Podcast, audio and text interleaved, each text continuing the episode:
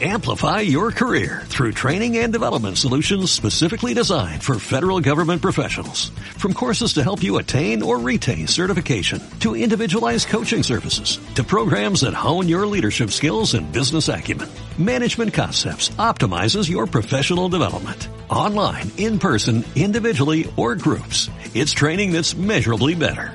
Learn more at managementconcepts.com. That's managementconcepts.com. Al otro lado del espejo. Con Ron Freeman. Radio 21.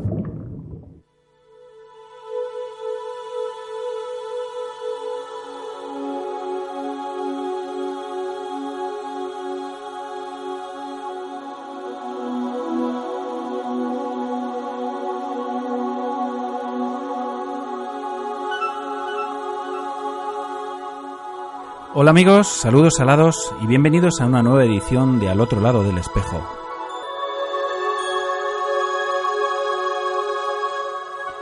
Un programa que hacemos con todo cariño para ti desde lo más profundo de un océano lleno de inagotables emociones.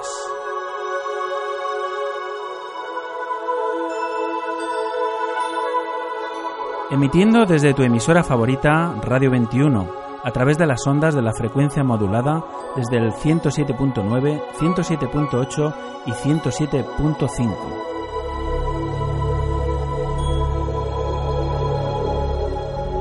Y para el resto del mundo a través de streaming de nuestra web radio21.es.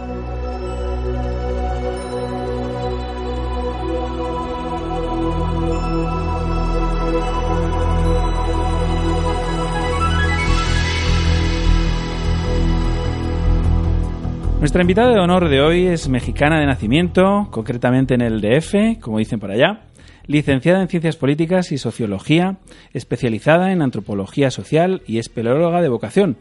Ha pertenecido a un sinfín de grupos de exploración de cavidades y tiene una envidiable formación como buceadora a nivel de instructora especializada en cuevas. FEDAS, CEMAS, ACUC, IANTD, TDI y DAN y ha participado de manera muy destacada en importantes exploraciones en España, como en la Fuentona de Muriel, el Pozo Azul, el nacimiento del río Segura, la Fuente Grande, Fuente Azul o el túnel de la Atlántida de Lanzarote en los cenotes de la península de Yucatán en México y en diferentes especies de la Primera y Segunda Guerra Mundial en el Mediterráneo y en Scapa Flow en Escocia. Vinculada a la serie televisiva Al filo de lo imposible desde el año 85 y su directora desde el 2009. Carmen Portilla, bienvenida al otro lado del espejo y desde ahora mismo tu casa. Pues nada, muchas gracias. Es donde mejor se está, por cierto. Bueno, pues un currículum impresionante. Eh, que quién se lo iba a decir a Carmen Portilla hace unos años cuando cambió un curso de vela por otro de espeleo. Pues así fue. Y el otro día precisamente lo estuve comentando en unas jornadas que hubo de buceo técnico. Eh, yo quería hacer un cursillo de vela y no me llegaban los posibles en ese momento y una amiga dijo, nos llega justo para uno de espeleo. Y nos metimos al de espeleo y al poco de estar haciendo espeleología, al año y pico, me pasé a la parte acuática, que era lo que de verdad me gustaba. Una curiosidad personal, eh, ¿eres familia de Ramón Portilla? No, no, no, no, no. Somos amigos, nos conocemos desde hace muchos años y es posible que si echáramos marcha atrás en las, en las familias, igual hay, hubiera alguna vinculación porque también es de, de, la zona de Cantabria, igual que la mía, que mi familia. Pero no, no, no somos hermanos. Carmen, ¿cómo llega una mujer a liderar el mundo del espeleobuceo en España? Porque aún hoy es una actividad eh, preferentemente masculina. Eh, ¿Qué te hizo ser diferente? Pues mira, yo no, sabría decírtelo con así tan concreto. Yo empecé a hacer espelebuceo con un equipo que era en estándar eléctrica, con Pepe Medina, y lo que tenía Pepe Medina es que no distinguía entre chicos o chicas. No había muchas chicas, porque por entonces no había muchas chicas a las que les gustara estas actividades un poquito rudas como es la espeleo, ¿no? Y como yo tuve la misma formación que cualquiera de los chicos que estaban ahí, el mismo trato, pues bueno, fue pasando el tiempo, muchos de mis compañeros lo dejaron, yo, yo fui quedando, entré en Alfilo y, y bueno, pues ahora estoy aquí y es verdad, liderando un grupo a través de Alfilo de lo imposible. Hace unos años, eh, me consta por experiencia propia, eh, era realmente difícil y desconocido todo este campo del espeleobuceo. Eh, ¿Cómo aprendisteis o cómo os abristeis camino en una disciplina tan arriesgada? Pues mira, echando marcha atrás, te diría que haciendo barbaridades. Porque empezamos. nosotros, cuando empezamos a hacer espeleobuceo, era el año 75, una época que en España estaba no teníamos muchísimo intercambio de conocimientos con Europa o con América y tampoco teníamos mucho dinero, éramos eh, vivíamos mm, con lo justito, ¿no? Entonces empezamos a inventarnos cosas, o sea, cosas lógicas como meternos, como unir botellas, cómo no, cómo no entrar solo con un regulador sino con dos, cómo hacer unas bolsitas para instalar, y, con todo eso fuimos avanzando y ya luego con contactos con americanos y con franceses, pues claro, nos eh, eh, cambiamos muchas cosas, ¿no? Nos pasamos, vimos lo de los carretes, elaboramos carretes, bueno, con haciendo muchas cosas manuales y echándole muchas horas eh, de trabajo en la trastienda. O sea, sentido común, como decía nuestro amigo Andrés Ross hace una semana. Yo recuerdo los capítulos de la Fuentona de Muriel. ¿Fue, ¿Fue tu mayor reto y tu mayor éxito? No, la Fuentona de Muriel para mí fue un reto a nivel espeleológico, sí, el, donde más tiempo he estado a nivel de espelebuceo, ¿no? Es como mi, bueno, no es mi cueva porque las cuevas son de todos, pero la que más eh, empeño he tenido. Pero mi mayor reto realmente ha sido el túnel de la Atlántida. Y fue el primer programa precisamente que hicimos en Al filo de imposible. La Fuentona es un reto, pero ha sido un reto más sereno, más de años. El túnel fue algo más, ¿cómo te diría?, más intenso. La Fuentona o el Pozo Azul son fenómenos naturales que, supongo son, son de esos lugares que llaman la atención de los amantes de lo desconocido. El hecho de ver una surgencia de agua automáticamente activa el mecanismo del explorador nato que uno lleva dentro. Pero, pero ¿cómo llega a vuestros oídos, por ejemplo? Pues eh, la Fuentona y el Pozo, eh, que son dos grandes manantiales que, claro, son conocidos por su, por su belleza, ¿no? Y bueno, en eh, nosotros empezamos a explorar aquello en los años 70 porque en los grupos de espeleología de España, que ya había muchos grupos de espeleología que hacían espeleo seca, no había muchos buceadores. Entonces tuvimos la suerte de que cada cosa que aparecía enseguida nos localizaban para que nosotros fuéramos a explorarlo. Entonces tuvimos como comunicadores a muchos espeleólogos de España y luego además en el grupo había la inquietud de ir a prospectar zonas y de tener mucho trato con los lugareños. Y bueno, el Pozo y la Fuentona son muy evidentes, pero hay otros muchos no tan evidentes que son aportaciones de, pastores o de gente de la zona. Es importante. Eh, los retos son como las marcas de los atletas, cada vez un poco más lejos, ¿no? Cada vez unos metros más, unos Sí, así es. Y en Espelio, además, es un acto de fe. Porque así como en montaña tú sabes, ves una ruta y dices, quiero llegar allí, y a lo mejor no ha llegado nadie, y a lo mejor la vía que estás haciendo es nueva y tú la estás abriendo, pero sabes a dónde vas. En Espelio no. En Espelio vas explorando, quieres unir dos grandes galerías, unir dos sistemas, pero no ves lo que no ves a dónde vas. O sea, entonces, y, y, además un trabajo no termina nunca, porque siempre que acabas de explorar una cueva y se da por finalizada, al cabo de los años, con nuevos materiales o técnicas, encuentran más sitios. Y entonces es, bueno, son retos, ah, no sé, de, de, de, corazón. Hay, hay conceptos, sensaciones difíciles de explicar, como, como el placer de la aventura, o, la pasión que le ponemos a lo que, a lo que hacemos. ¿Alguna vez te has preguntado qué, hago yo aquí? E, e, ese momento de incertidumbre de volveré a salir de la cueva. Hombre, sí, hay mucha. O sea, no te voy a negar que, que, yo creo que todos los que hacemos espelobuceo en algún momento hemos sentido, si no miedo, desazón, pero vamos, fácil que hayan sentido miedo. Pues sí, un momento en el que de pronto has avanzado muchos metros y aquello está turbio y tienes que volver y lo piensas. Momentos en los que a lo mejor te desconcentras y dices, bueno, y si yo no, no, no sé que estoy, estoy pasando frío o tengo hambre o, o... Sí, miedo sí que he sentido en alguna ocasión. Pero en general te atrae tanto lo que estás haciendo y te, sobre todo lo que te he dicho, para mí es muy importante la concentración Yo el grado de concentración que adquiero en un, en un, en un sifón o en una galería inundada, aunque la conozca, nunca lo he conseguido en superficie. Y para mí, o sea, eso es tan importante como que te deja la cabeza limpia, te la deja relajada de, cualquier otro problema. Eh, ¿Cómo se puede financiar una exploración como la Fuentona? Y no me refiero exactamente a, a lo que hicisteis para el filo, sino, sino antes, las primeras exploraciones, es decir, todos los fines de semana voy y esto supone eh, viajes, eh, comida, alojamiento, eh, gasolina, etcétera, etcétera, etcétera. Mira, en nuestro caso, en mi caso fue por era un trabajo de, grupo, de equipo. Yo para empezar yo empecé en el grupo estándar a hacer espelebuceo, que era un grupo de empresa que ya como tal tenía una pequeña infraestructura soportada por la por la misma empresa no nos pagaba viajes, pero bueno, ya había una infraestructura que, nos apoyaba. Y luego, pues el apoyarnos unos a otros, es decir, en el, en el grupo había uno con coche, ponía pues lo típico, el 600, donde íbamos cuatro con los equipos de, buceo, parte eran colectivos, teníamos equipo colectivo, trajes y, neoprenos y demás, eh, y botellas colectivas, y luego la, el día a día era muy barato, porque es que dormíamos en el campo, comíamos bocata, compartíamos todo. Era una autofinanciación con un soporte en ese momento por parte de, la empresa. La Fuentona supongo te ayudó a crecer como espeleobuceadora. Eh, ¿Crees que ha merecido la pena dedicarle los mejores años de tu vida?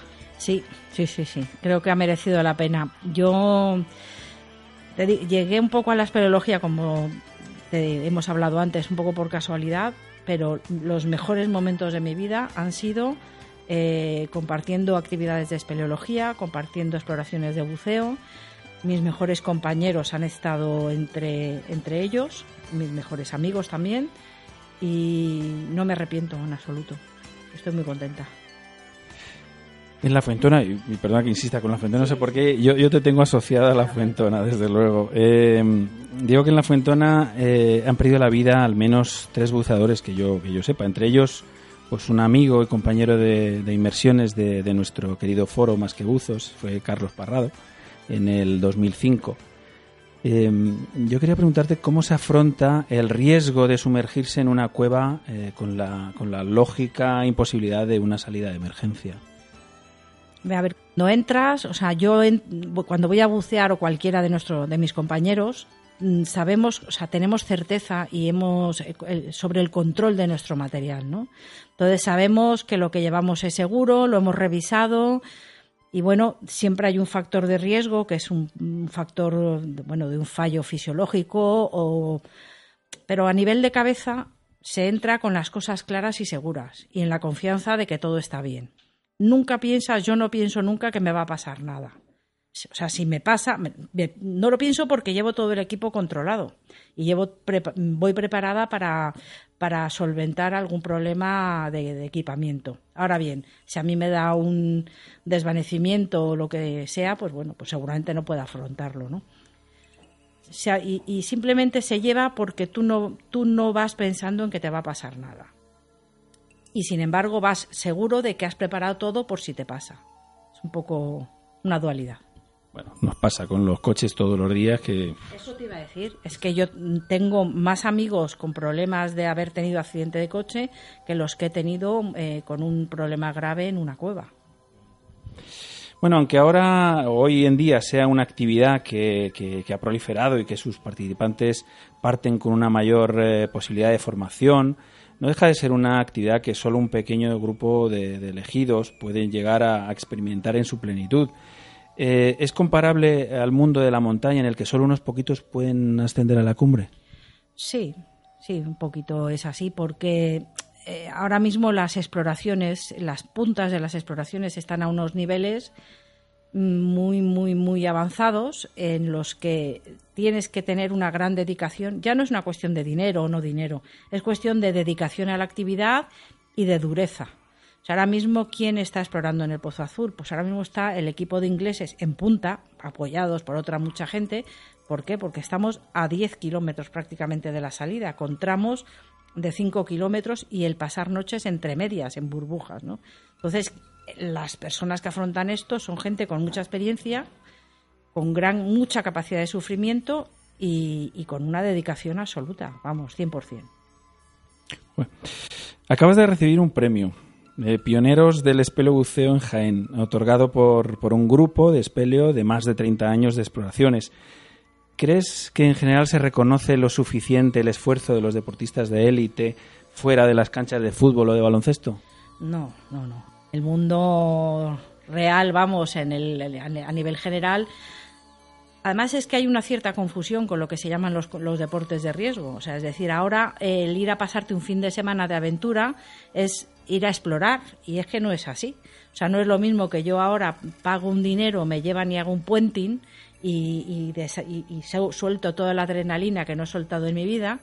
No tiene nada que ver con ir y explorar día a día una cueva o abrir una vía en montaña y desde luego no, no está visto, o sea, eh, creen que es como un entretenimiento puro y duro y no, no, no se ve el trabajo que hay detrás de topografía o bueno, o de datar eh, a nivel de biología o de lo que sea, ¿no?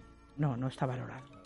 Hombre, por eso decía yo antes lo de, me parece como una plusmarca, ¿no? El ir añadiendo cada vez un tramo más, un poco más, un poco más, sea que sí es una superación desde luego digna de, de tener en consideración.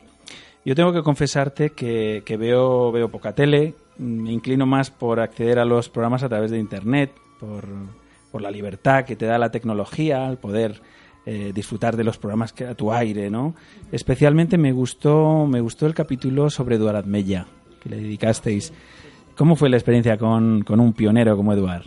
Bueno, bueno, fue impresionante. ¿eh? Yo conocía la trayectoria de Eduard, pero personalmente no le conocía. Y cuando planteé la serie a televisión de dedicar capítulos a personas, claro, pensé en él porque, porque es una persona, o sea, un pionero en buceo en España que está vivo, que tiene 89 años actualmente. Y yo pensé que iba a ser muy difícil contactar con él, o no contactar, sino el que él te oyese o admitiese y tal, ¿no? El contacto inmediatamente fue, me recibió con los brazos abiertos, hemos entablado bastante una gran, vamos, una gran amistad y el trato mm, es un señor. Eduardo Azmella es un señor a todos los niveles. O sea, él te trata con delicadeza, tiene un lenguaje estupendo, una cultura impresionante y, y, por otro vive con pasión todavía eh, todos los retos que se pone a nivel de buceo, ¿no? De hecho, a raíz de este programa me dijo, no me quiero morir sin conocer eh, Sagleda, la cueva de Sagleda en Mallorca. Él por supuesto que no piensa en morirse. Él, como dice, él ve la vida siempre en futuro. Y sin embargo hicimos el viaje a Sagleda. Y es que nada más salir de Sagleda ya tenía otro proyecto. O sea, es que va tan rápido en los proyectos que no te da tiempo a, a seguirle, ¿no? Impresionante. Sí, Eduard, Eduard fue precisamente uno de nuestros primeros invitados de honor y es un, bueno, un lujo tener, eh, tener eh, todavía la accesibilidad a alguien como, como él, ¿no? De su talla, ¿no? Y de su tiempo. Talla y de su, o sea, su humanidad. Yo, yo lo he convivido una semana con él y con el equipo y te puedo decir que, que vamos, chapó. Chapó a todos los niveles. Desde al filo de lo imposible lleváis la aventura y el riesgo al salón de la casa, de las casas, desde hace un montón de años. ¿Queda, queda algún desafío todavía por acometer? Sí, nos quedan bastantes. El problema es que actualmente son el tipo de programa que es al filo, pues es un programa que no está en sus mejores momentos en, en cuanto a producción en televisión. Porque, pues eso, estamos en época de carencia en todo y, nos está costando mucho sobrevivir, aunque supongo que lo conseguiremos. Pero bueno, quedan, quedan retos. Eh, hay cosas, por ejemplo, cuando hicimos el túnel de la Atlántida, han pasado ya muchos años, y aquello lo grabamos con unos medios muy precarios. Pues para mí sería muy importante poder volver a grabar lo que fue esa, la exploración y sobre todo lo que supone a nivel científico ese, ese túnel que está por debajo del lecho marino, ¿no?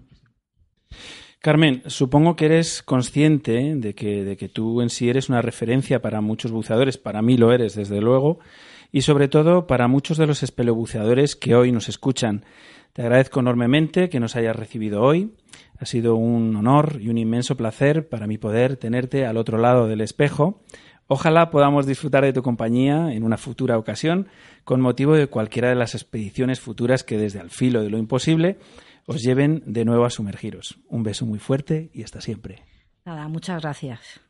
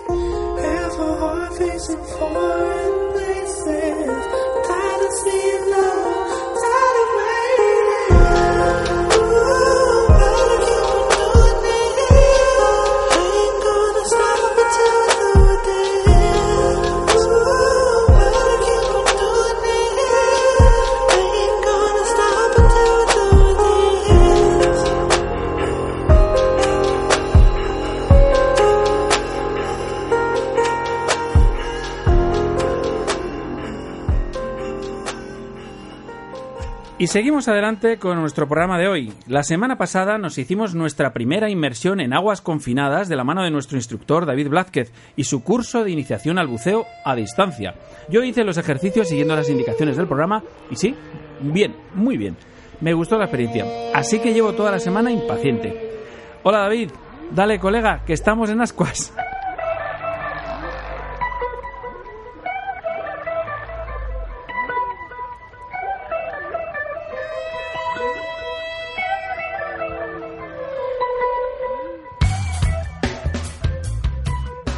Buenos días Raúl y buenos días a todos. Hoy empezamos el programa donde lo dejamos la semana pasada, bajo el agua. Recordamos que la semana pasada realizamos el ejercicio de recuperación y vaciador regulador. Para recuperarlo veíamos que había dos métodos. Uno, el barrido. Inclinamos el hombro derecho y hacemos un barrido con la mano derecha pegada en la pierna hacia atrás y hacia adelante de 180 grados. Y otra forma de recuperarlo era desde la primera etapa seguir el latiguillo hasta encontrar la fuente de aire. Para vaciarlo también veíamos que había dos métodos. Uno, pulsar el botón de purga y otro, exhalar por la boca si nos quedara aire. Y así vaciaremos el agua que nos queda en la fuente de aire. El siguiente ejercicio es el de vaciado de la máscara bajo el agua. Este ejercicio es muy importante porque por un golpe te puede entrar agua o simplemente tienes que echarte un poquito de agua para desempañarla. Y debes saber cómo eliminar este agua que se queda dentro de la máscara. Es muy sencillo. Para vaciar el agua, mantén la parte superior de la máscara firmemente contra la frente y mira hacia arriba mientras exhalas por la nariz. El aire de tu nariz empuja el agua hacia la parte inferior de la máscara y con los pulgares levantas la parte inferior un poquito solo despegando la silicona. Cuando el agua haya salido, cierra la parte inferior y estarán completamente vacías. Una vez realizados estos ejercicios, podemos nadar bajo el agua.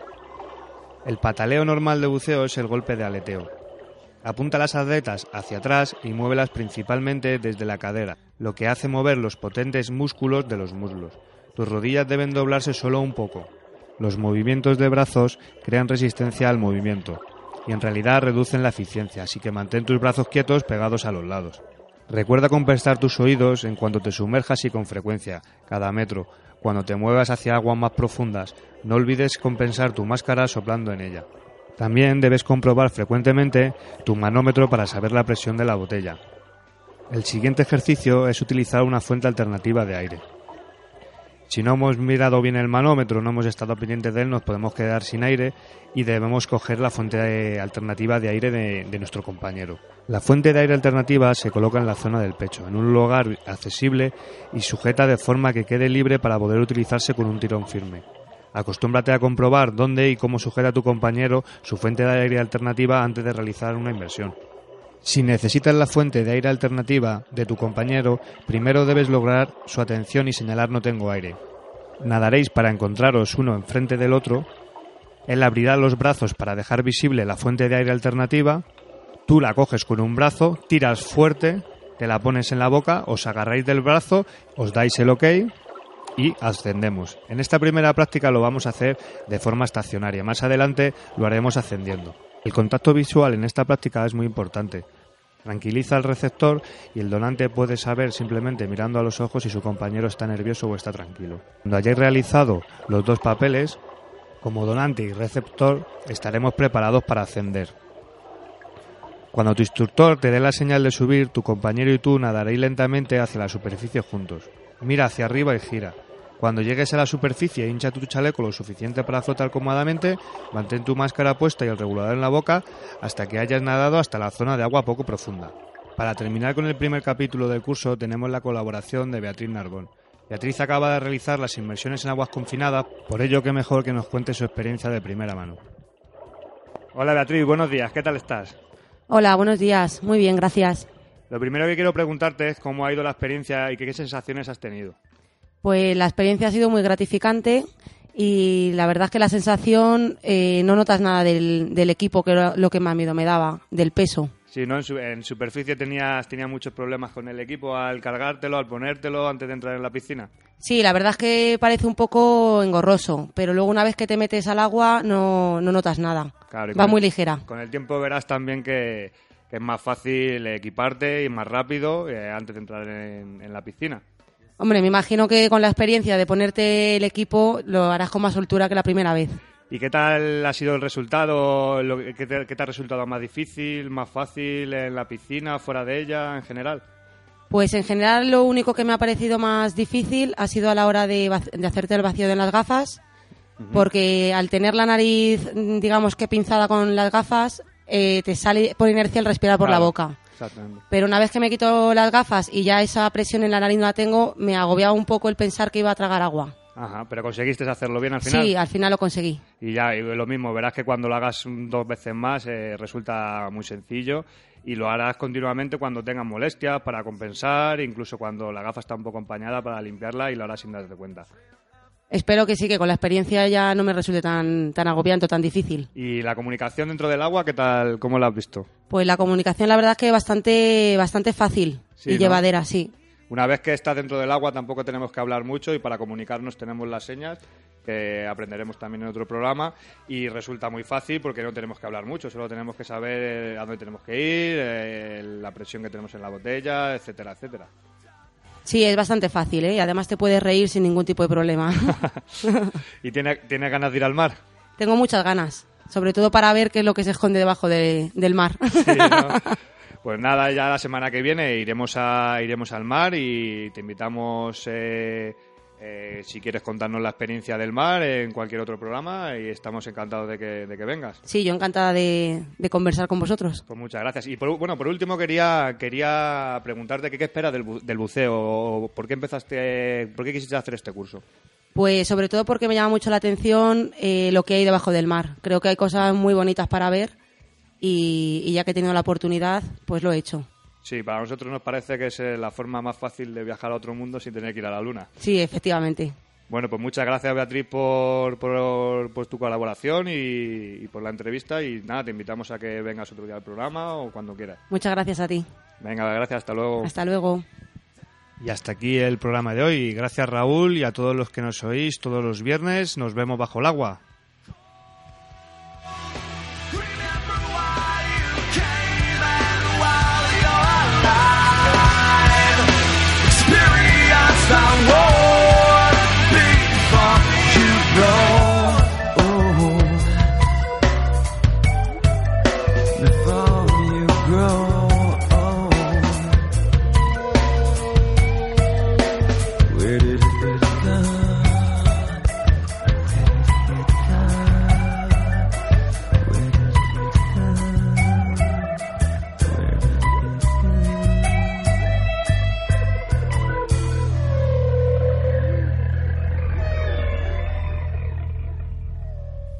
Al otro lado del espejo. Con Rolf Freeman. Radio 21. Subiendo para abajo, bajando para arriba, perdiendo imperdibles que tú no querías, que a gusto en tu colchón, bañado en sudor. ¡Vámonos, vámonos! Me encuentro a la luna que estaba dormida, estando en Sonora, pregúntale al día qué vamos a hacer hoy, para darle color.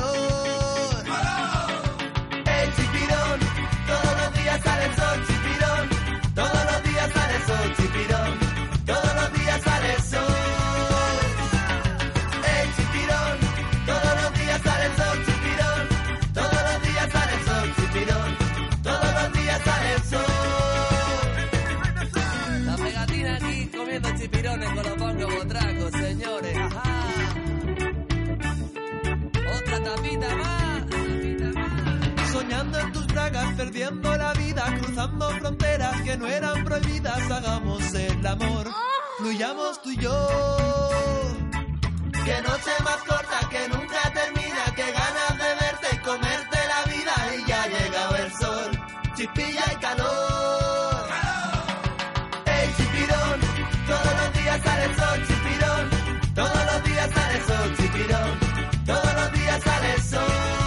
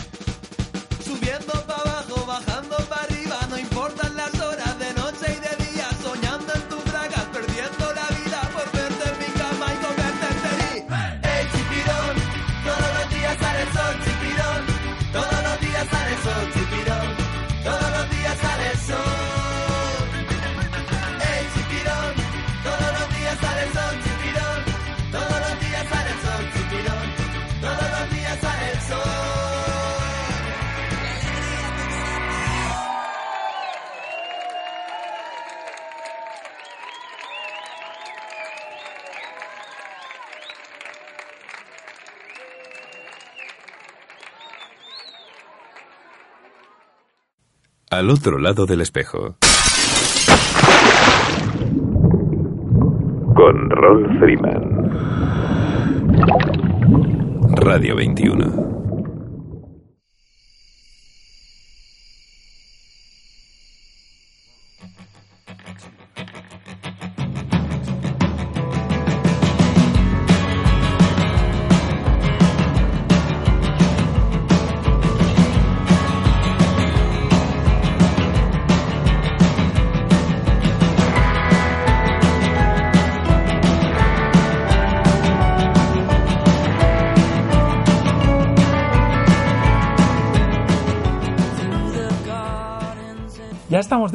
La sección de la biodiversidad marina que llamamos Mis amigos los peces. Nos sumergimos de nuevo junto a nuestra guía de lujo, Inés García, responsable de biología de la Escuela de Buceo Zoea de Madrid, que cada viernes nos trae una nueva especie susceptible de recibir nuestra visita cualquier día de estos. Así que consideramos sumamente valioso el conocer un poco sus características específicas para poder aproximarnos de la mejor manera posible. Hola Inés, bienvenida de nuevo, ¿qué tal? Pues cuéntanos. Pues mirar, hoy vamos a hablar de un invertebrado que, se llama tomate de mar o ortiguilla y que es un animal del filo de los nidarios, que son todos aquellos animales marinos, invertebrados, que, que pican. Tienen unas células urticantes que se llaman nidocitos y es lo que, lo que hace que las medusas, las gorgonias, los, los corales que forman los arrecifes eh, tengan una característica urticante. Entonces el tomate de mar es una de esas especies. Pertenece a la clase de los antozos, son animales que tienen forma de flor. El aspecto de este, de este animal es muy parecido, es una anémona de hecho, y tiene un disco basal como una especie de ventosa con el que se une a las rocas, porque este animal suele estar en la zona donde sube y baja la marea. Luego tiene un cuerpo en forma de, columna y una corona de tentáculos que tiene unos 200 tentáculos y en esos tentáculos es donde tiene sobre todo las células urticantes.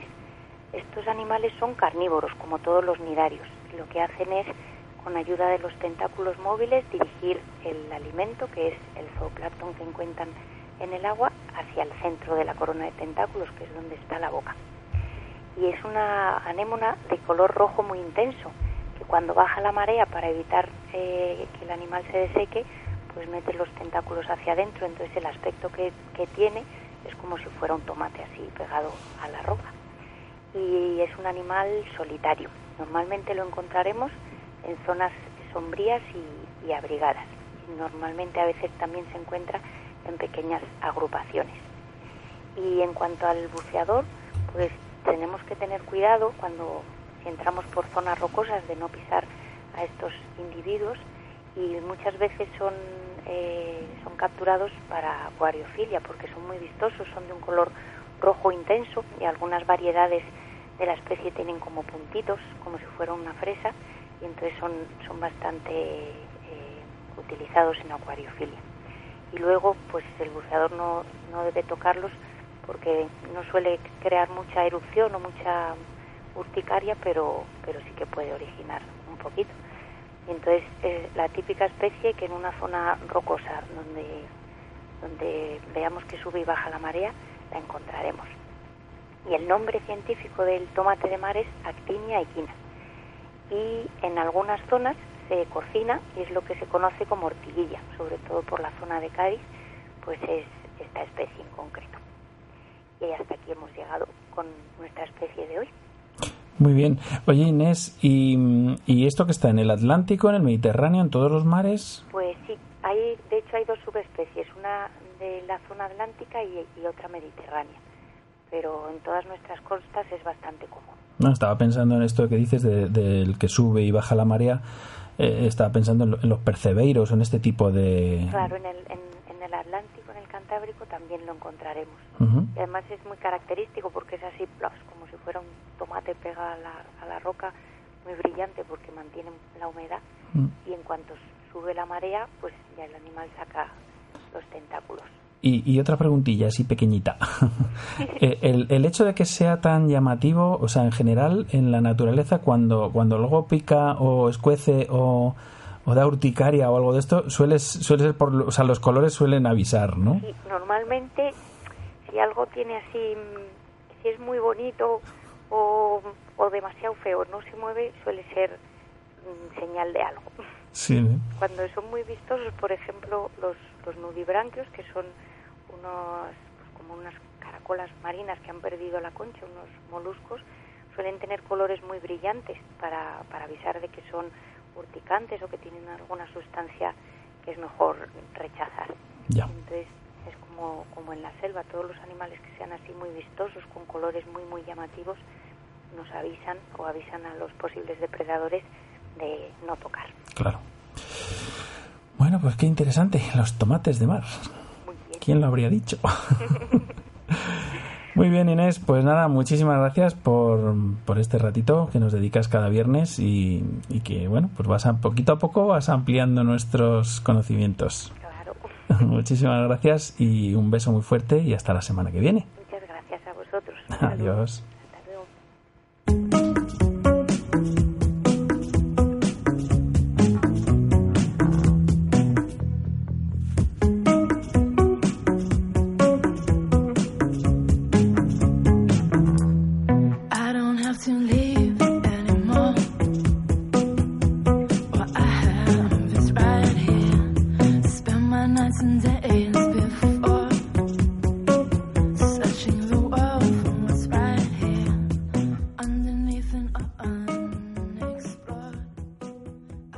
Después de nuestro agradable paseo submarino por la huerta de los tomates de la mano de Inés y de nuestro merecido tiempo de descanso o intervalo en superficie, le damos paso a nuestro compañero y sin embargo amigo Luca Veladona, que nos trae su espacio La cara oculta, un espacio dedicado al buceo técnico o explorativo, como le gusta llamarlo a él.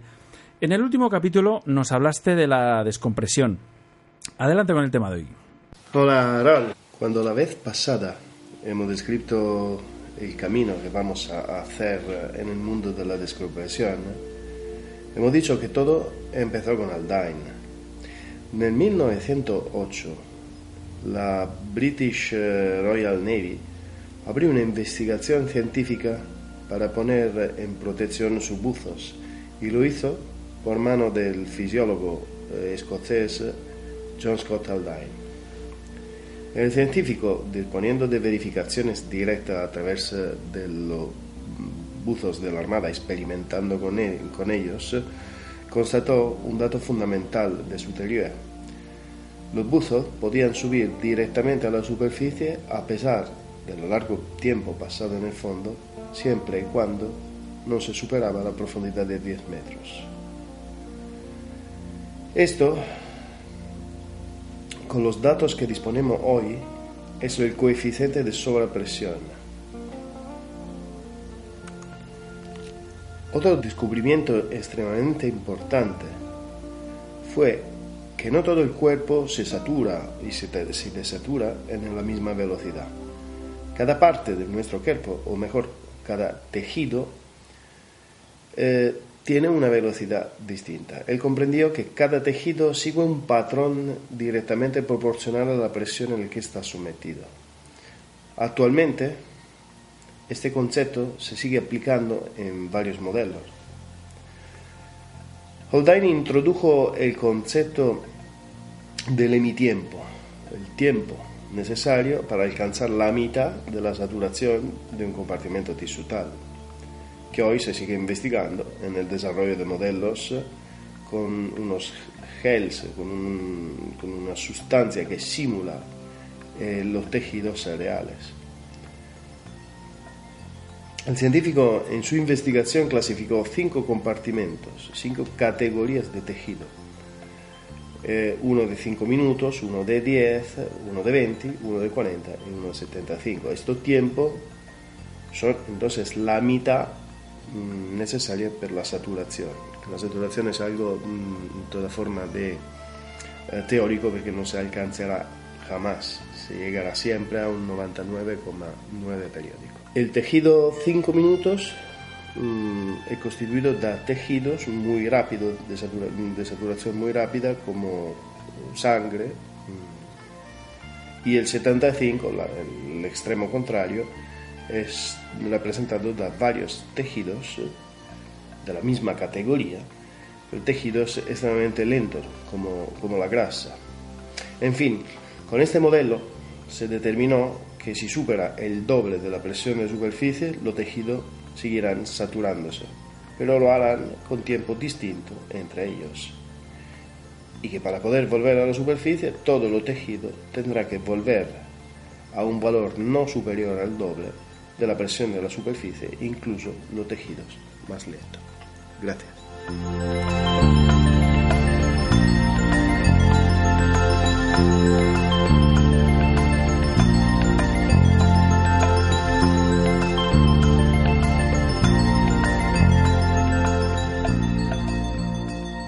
A ver, Luca, eh, si no lo he entendido mal, dices que Haldane calculó que no tendría que haber ningún problema de descompresión si el buceador ascendía de modo que la presión final fuese la mitad que la inicial, ¿no es así? Y que tras una pausa en profundidad o a profundidad constante, el buceador habría eliminado el nitrógeno sobrante y estaría preparado para un nuevo tramo de su vida.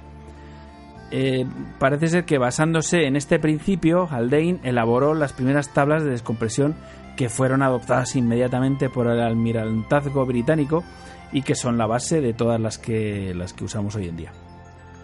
Lo que yo no sabía era eh, esto de la velocidad de los tejidos. Y fíjate que yo pensaba erróneamente que los que gastamos una buena capa de tocino, o también llamado biopreno, lo teníamos más chungo, pero no. En fin, muchísimas gracias por tu excelente aportación al programa. Te aseguro que me siento mucho más tranquilo que antes. Un abrazo y hasta la próxima cita.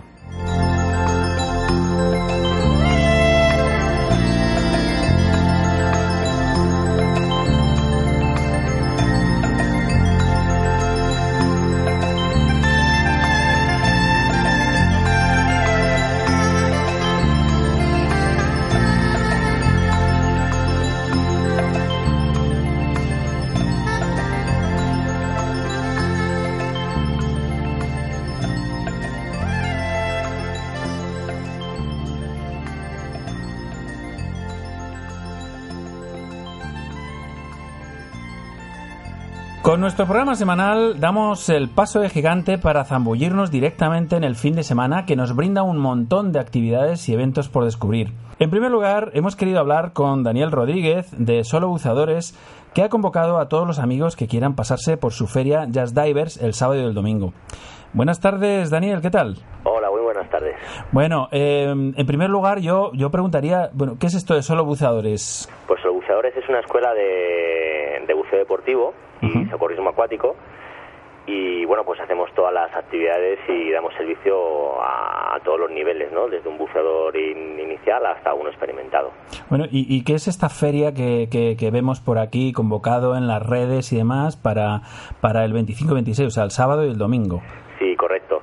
Eh, pues eh, estábamos pensando en hacer una simple inauguración de nuestras nuevas instalaciones en Parla y al final, pues teniendo el apoyo de las marcas comerciales a las que representamos y, y viendo que tenemos capacidad para, pues para, para organizar una, una feria diferente a lo que estamos acostumbrados, eh, pues nos, nos tiramos a la piscina y decidimos hacer una feria en la que los buceadores pues pudieran meterse en el agua, probar equipamiento, eh, comprar material, eh, acceder a viajes y, y eventos con, con ofertas especiales, ¿no? Siempre nos quedamos con la gana de cuando vamos a una feria de, de- de mojarnos, ¿no? Y de disfrutar de nuestro deporte.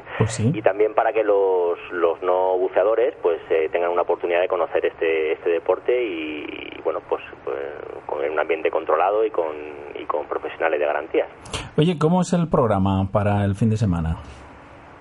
El programa que tenéis. Sí, pues eh, empezamos el sábado y el domingo a la misma hora, abrimos las puertas a las 11 de la mañana y a partir de ahí pues la gente cuando entre se le va a dar un, pues un, un programa de, de actividades y de eventos en el que el, buceador que la persona que no sea buceadora pues puede elegir varias opciones para, para tener su primera experiencia y ver si le convence. Y también para los buceadores que ya son titulados pues pues bueno pues van a asis- pueden asistir a, expositores de Aqualun, Scuba Pro Planeta Azul, que es nuestro centro en la costa, pues eh, también eh, va a hacer algo de, bueno, va a hacer una presentación de, los sitios de inmersión, también vamos a hacer bautismo de, de buceo técnico para los que quieran probarlo. Eh, bueno, hay un montón de actividades durante todo el día. Eh, hay un pequeño picoteo con, con cosas de beber también, la presentación de, del, de Jazz Divers, que es el centro artificial más grande del mundo subacuático para, para el 2015. Hay un montón de actividades eh, para que la persona que venga pues, pues se tire todo el día si quiere. Oye, ¿y ¿cuánto cuesta entrar? Pues es gratuito, Ah. no cuesta absolutamente nada entrar y luego pues una vez que uno decida las, las actividades que quiere realizar pues ya tiene una, una tarifa desde 15 euros pues puedes, puedes acudir a, a, pues hacer el bautismo puedes hacer actividades de seminarios de enfermedad compresiva eh, seminarios de, de flotaría avanzada puedes hacer un montón de actividades Ay, fenomenal. Oye, ¿y dónde estáis exactamente? ¿Cómo, cómo llegamos hasta allí? Pues muy sencillito, simplemente cogiendo la 42, saliendo por cualquiera de las salidas de, de Parla eh, y ya está, y yendo a la piscina Torrente Ballester, está, está muy bien indicado, muy cerquita además de la, de la estación de cercanías, a prácticamente dos minutos andando y en Google pues está, está muy bien, muy bien, muy bien especificado, es muy fácil de llegar. Fenomenal. Pues, eh, pues nada, eh, Daniel, yo mañana la verdad es que me apetece un montonazo eh, pasarme por allí y, y, bueno, y ver en persona eh, y charlar contigo un rato eh, para nuestro próximo programa. Vemos un poco qué es lo que ha pasado en, en, este, en esta feria Jazz Divers y, y cómo, y cómo, cómo ha ido la cosa y, en fin, novedades. Yo sabes que echo de menos, echo mucho de menos y me encantaría poder hacer un bautismo, pero con, con el traje de buceador clásico, este de este de, del casco. y- Sí, sí, sí, el mascarón y todo esto. Pues mira, eh, precisamente nosotros provenimos de ese sector, del sector profesional, Ajá. y, y no, no utilizamos las, eh, las herramientas ¿no? Eh, técnicas, el material técnico que utilizamos en buceo profesional, pero sí que hay ciertos aspectos que, que enseñamos a nuestros alumnos de buceo deportivo. Y para la siguiente feria sí que tenemos la posibilidad de traer eh, equipamiento mascarón, mascaraga, eh, larguilés, mesas de trabajo de buceo profesional para el que lo quiera probar, pues que, que lo- no tenga ningún problema. Claro. Es algo que tenemos ahí pendiente, pero que lo haremos en el futuro. Fenomenal. Bueno, pues nada, no- nosotros desde al otro lado del espejo te damos las gracias de, de haberte acercado unos minutitos con nosotros, habernos explicado y habernos invitado a esta feria de buceo Jazz Diver el 25 y 26 de mayo en la calle Getafe sin número en Parla, la piscina Torrente Ballester. Eh, Daniel, pues un abrazo muy fuerte y, y bueno, em, enhorabuena por la iniciativa que, que- que está fenomenal y que esperemos que, que- que, bueno que coseche muchos éxitos y que bueno que, vaya mucha gente, que vayan todos los buceadores de- de- del, del interior y de y los que no vayan a bucear este fin de semana por la costa, pues que se vengan a Parla. Pues muchísimas gracias por, por tu tiempo y aquí os esperamos a todos. Muy bien, un abrazo. Un abrazo, hasta luego. Ariel, escúchame. Ese mundo está muy mal. La vida bajo el mar es mucho mejor que el mundo de allá arriba.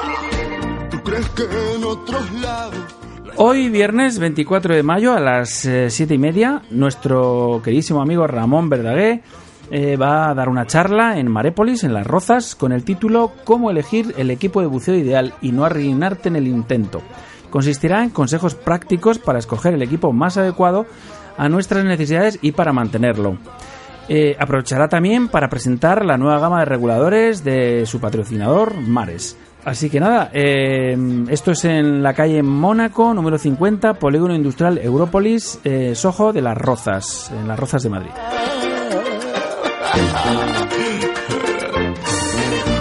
Peces son muy felices, aquí tienen libertad. Los peces Bien amigos, y eso fue todo por hoy. Termina aquí nuestro programa trigésimo cuarto, o lo que es lo mismo, vigésimo de la nueva era. Algún día me voy a perder con esto de, las, de los números ordinales. Deseamos que hayáis pasado un buen rato en nuestra compañía. Para mí ha sido un auténtico gustazo. Os espero nuevamente la semana próxima. Mismo sitio, misma hora, en la FM de vuestro receptor. 107.5, 107.8 y 107.9, aquí en Radio 21.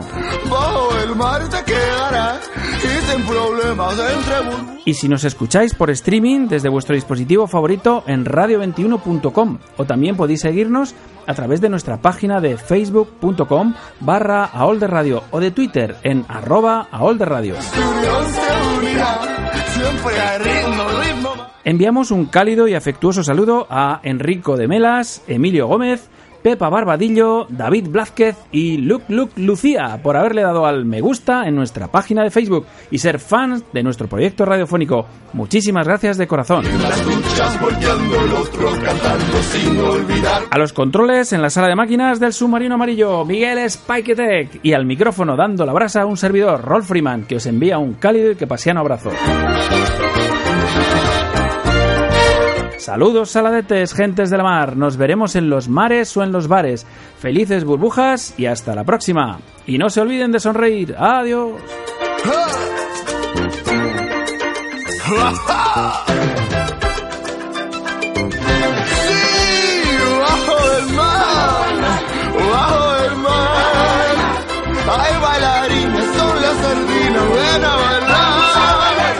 ¿Para qué quieres explorar nuestra banda va a tocar? Hay castañuelas, son las almejas, bajo el mar.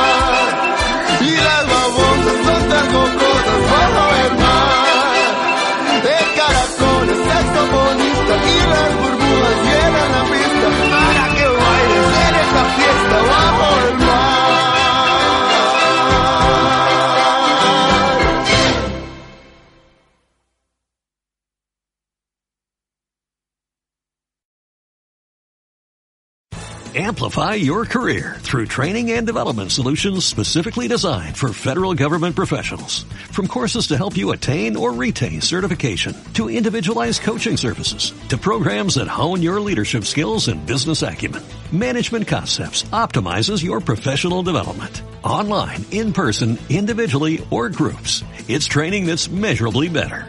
Learn more at managementconcepts.com. That's managementconcepts.com.